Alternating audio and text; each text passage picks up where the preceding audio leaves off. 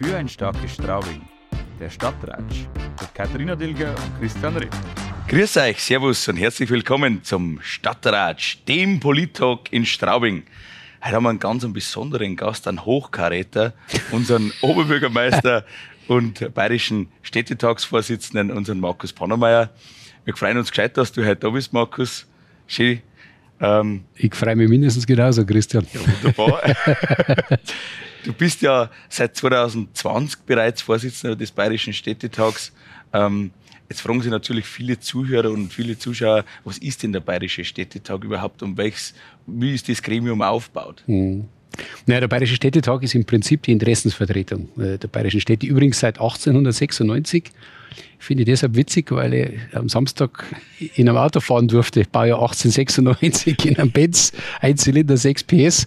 Und wie man der gesagt hat, Baujahr 96, haben wir gedacht, schon ja, das ist der Bayerische Städtetag. Kriegst du mal ein Gespür, was das für ein Zeitraum ist, äh, tatsächlich. Und ja, damals war eigentlich die Idee, die Gründungsidee in München gegründet, die gleiche wie heute. Ähm, die Städte müssen sich zusammenschließen, müssen schauen, dass gemeinsam ihre Interessen vertreten, weil auch wenn Bund und Länder ständig betonen, dass sie für die Städte nur das Beste wollen oder für die Kommunen, geht es uns manchmal tatsächlich so, dass man vor lauter Liebe äh, von Bund und Ländern ähm, ja, nicht vergessen dürfen, äh, dass es schon Themen gibt, wo wir echt unsere Interessen selber vertreten müssen. Also es geht darum, gegenüber der bayerischen Staatsregierung, gegenüber dem Bund äh, die kommunale Position äh, zu vertreten, einzubringen, zu verhandeln, äh, natürlich dann auch und zu versuchen, möglichst viel für die kommunale Ebene rauszuholen. Und manchmal, ja, manchmal ist es auch ein bisschen Selbsthilfegruppe. Ja. Also manchmal okay. ist tatsächlich so, so habe ich auch schon erlebt, 2008, als ich das erste Mal dann bei einer Vollversammlung Städtetag war und, und meine Probleme, meine Sorgen, die ich ganz frisch als neu gewählter OB hatte, mitgenommen habe, dann hat es mir schon ein bisschen geholfen zu hören, dass die anderen auch die gleichen Sorgen haben. Also man kann voneinander lernen, gute Lösungen teilen, aber manchmal vielleicht auch sich zusammensetzen, äh, und gegenseitig sein Leid klagen. Und wenn man merkt, gut, die anderen kämpfen auch, dann weiß man zumindest, das haben wir nicht vor Ort selber verbockt, sondern das ist echt ein Thema, ein Problem, um das wir uns dann auch gemeinsam kümmern müssen. Okay. Also doch eine sehr zeitintensive Arbeit, ein sehr zeitintensives Amt. Hast du dir bestimmte Themen rauspickt, gewisse Schwerpunkte gesetzt für deine Arbeit?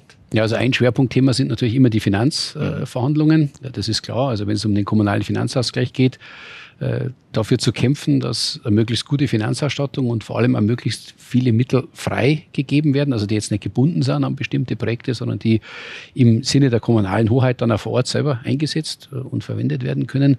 Äh, ein Thema, das mir sehr am Herzen liegt, aber das echt ein dickes Brett ist, ist, dass wir die Dinge wieder einfacher gestalten. Ich traue mir das Wort Entbürokratisierung schon gar nicht äh, in den Mund zu nehmen, oder du erlebst es als Stadtrat ja auch, dass wir ständig die Situation haben, dass neue Aufgaben und, und, und neue Komplexitäten, neue Anforderungen, neue Schwierigkeiten kommen. Das heißt dann wieder neues Personal, das du brauchst, kostet sehr viel Geld.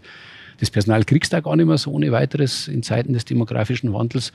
Also dafür zu kämpfen, dass die Dinge wieder einfacher, äh, unkomplizierter werden, scheint mir eine ganz wesentliche und wichtige Aufgabe zu sein.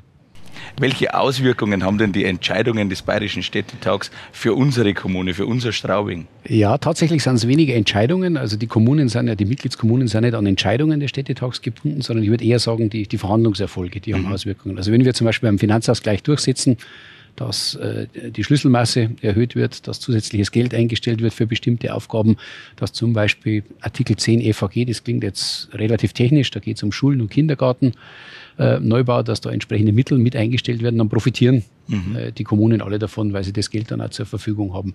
Und das Zweite, glaube ich, was schon ganz wesentlich ist, ist einfach der Informationsaustausch. Also die Informationen, die man über äh, den Bayerischen Städtetag bekommt, Wichtig ist, dass man Informationen auch früh hat, also wenn es Förderprogramme, Fördermöglichkeiten gibt, wenn bestimmte Entscheidungen, Veränderungen anstehen, dass man dann vor Ort auch entsprechend steuernd eingreifen kann. Ähm, das ist aus meiner Sicht der entscheidende Vorteil. Mhm. Und da merke ich natürlich schon, also ich war von Anfang an dabei, dann sechs Jahre im Vorstand, aber klar, wenn man als Vorsitzender arbeitet, dann ist man natürlich schon relativ nah an den Themen. Ist auf der einen Seite viel Arbeit, ja, aber macht echt auch Freude, weil es schon konstruktiv ist. Es macht echt Sinn, sich für die kommunale Familie zu engagieren. Und was mir halt auch wirklich Spaß dran macht, ist, dass das ist ja eine Gemeinschaft, die jetzt auch parteiübergreifend funktioniert. Da geht es nicht um die Größe der Kommune, also da ist von der Landeshauptstadt München bis zu kleinen, kleinen Städten, äh, Gemeinden über 300 Mitglieder dabei. Und es ist nicht so, dass das um die Größe oder um die finanzielle Leistungsfähigkeit oder Parteizugehörigkeit der Bürgermeisterin oder des Bürgermeisters geht, sondern dass man echt eine Gemeinschaft ist. Und das tut gut.